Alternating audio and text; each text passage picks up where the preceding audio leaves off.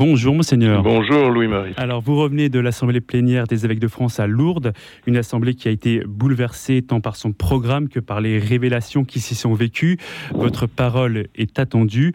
Comment avez-vous monseigneur vécu ces révélations? Je veux dire comme euh, la, sortie d'affaires euh, qui malheureusement sont, anciennes et voilà et qui finissent par euh, ressurgir alors même que nous étions en train de, travailler à comment dire à une volonté avec volonté à, un assainissement de nos pratiques à, à, plus de clarté etc il y avait l'année dernière euh, en 2021 nous avions euh, euh, pris des, mesures que nous croyons justes et, bonnes et efficaces.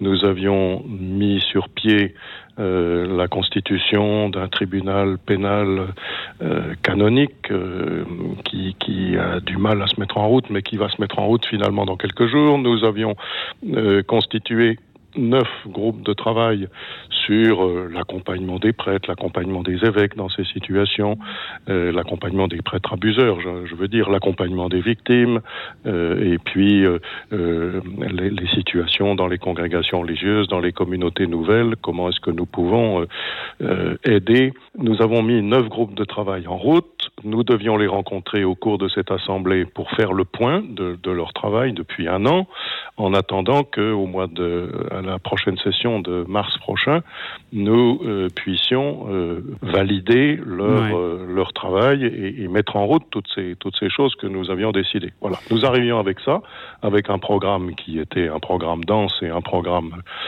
comment dire, grave. Et puis, nous sommes saisis par ces deux événements, ces deux révélations qui, qui font comme un coup de tonnerre euh, et qui euh, nous rappellent à la réalité qui court depuis trop longtemps. Et donc, la conjonction de, ces deux choses, euh, alors nous, avions du courage pour nous retrouver, même si c'était grave, et puis tout d'un coup, ben, nous sommes bousculés, bouleversés. C'est le mot que nous avons utilisé par ce que nous apprenons. Alors ça crée dans, la, dans le dans l'Assemblée. À la fois, on a toujours beaucoup de joie à se retrouver, nous les évêques, mmh. à Lourdes, deux fois par an.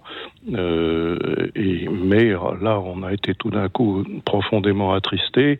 Euh, et, et, quand même, euh, oui, je crois que c'est bousculé, c'est le, oui. le mot. Et, et, donc on était entre deux sentiments, si vous voulez, un sentiment de d'être en train de, de, de, de faire ce qu'il fallait, et puis, euh, voilà, la survenue de deux affaires qui sont des affaires qui datent. Voilà. Justement, vous avez publié ce texte euh, bouleversé et résolu. Vous le savez, beaucoup de catholiques sont aussi en colère et résignés. Comment euh, faire pour regagner leur confiance, monseigneur Ulrich? Ben, Je veux dire, à la fois reconnaître ce qui existe, je pense qu'il faut ce qui est vrai et, et, et montrer qu que voilà que pouvons pas faire autrement que de reconnaître cela et, et, et c'est l'Église tout entière qui est blessée, les mmh. ministres de l'Église qui sont euh, vraiment très très salis, euh, enfin qui se sont salis eux-mêmes aussi, enfin et, et très et très tout, tout, nous sommes tous blessés par cela, bien sûr. Et, je crois que, que cette colère, elle est légitime. Alors, j'espère je, je, que on, on, ne prend pas comme une espèce d'excuse trop facile de dire que moi aussi je suis en colère, mais de fait, je trouve que c'était le sentiment qui nous habitait. Mais en même temps, nous ne pouvons pas nous laisser détourner du chemin qui consiste à clarifier, à assainir, à, faire que les relations soient plus justes, plus vraies, et que surtout les, jeunes, les adolescents ne, ne, se sentent plus en euh, euh, plus à s'inquiéter euh, d'exister comme membre de l'Église. Euh, c'est ça qu'il qu faut que nous travaillions sans mmh. nous décourager. C'est ça que nous voulons faire. C'est notre responsabilité en ce moment. Et, et nous savons que pour aujourd'hui et pour demain, c'est la grande nécessité que nous avons de, de suivre le chemin que nous avons tracé et, et de ne pas euh, nous laisser détourner de ce chemin-là, parce que je pense qu'il est, mmh. il est un chemin euh, droit et juste. Voilà. Alors justement, vous parliez des jeunes. Cette semaine, vous avez célébré la messe des étudiants.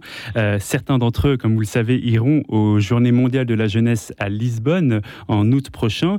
Alors, quel est votre conseil pour préparer cet événement, pour se préparer peut-être à ceux qui iront à Lisbonne en août prochain, monseigneur?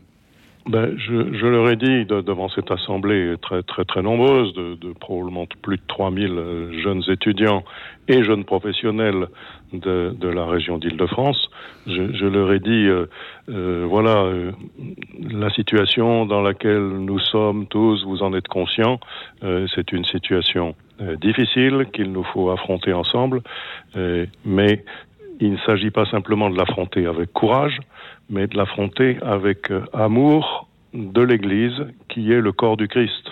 C'est le corps du Christ qui est en ce moment blessé, mais, mais ce corps du Christ, il est toujours blessé dans, dans, dans l'histoire. C'est pas, c'est pas euh, une chose neuve parce qu'il est chargé d'une mission par, Dieu, par le Christ. Il est chargé d'une mission qui le dépasse. C'est une mission euh, qui dépasse ses forces et donc euh, qu'il tâche euh, le, le, corps du Christ et nous et vous, les jeunes, qui allez joyeusement vers les JMJ parce que j'ai senti cette atmosphère. Vous irez avec eux, monseigneur? J'irai, euh, je serai avec eux, probablement pas les 15 jours de suite, mais euh, Monseigneur Marcel, l'évêque auxiliaire, oui. il sera euh, tout, tout, le temps, puisqu'il en est chargé, mais je viendrai rejoindre pour un moment euh, je, de plusieurs jours. Hein, je viendrai passer une bonne semaine avec eux. Oui. Peut-être une dernière question. Vous savez, c'est euh, le 11 novembre et, et euh, notre continent est en guerre. C'est un sujet qui inquiète, euh, j'imagine, les jeunes. Alors, comment garder de l'espérance dans ces temps troublés? Monseigneur oui, Ulrich. Euh, je pense que les, je pense que euh, le pape nous invite à, à, prier pour la paix et à agir de toutes les façons euh, euh, dans, dans, les relations avec euh, avec les, les, frères et les sœurs, les, les, les, hommes et les femmes de cette terre, dans un esprit de, de justice et d'apaisement. Les jeunes sont, sont très branchés à l'international, ils font des tas de découvertes, ils aiment être, comment dire, en connaissance de, de, de personnes qui ne sont pas de leur pays. Enfin, je pense qu'il y a un désir de fraternité fort dans, dans la, les jeunes générations et, et de découverte. Et il faut que euh, ce, ce, grand désir puisse être, comment dire, le, le fondement d'un amour universel, le fondement d'un désir, d'une mmh. paix. Et, et aujourd'hui, nous, nous, fait, nous célébrons euh, la fin de la Première Guerre mondiale.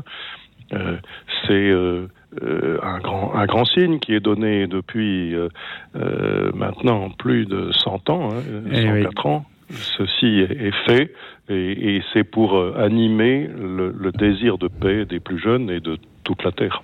Ben, ce sera le mot de la fin. Merci, Monseigneur Ulrich, d'avoir été avec nous. Et la semaine prochaine, nous retrouverons Marie-Ange de Montesquieu. Bonne semaine. Merci beaucoup.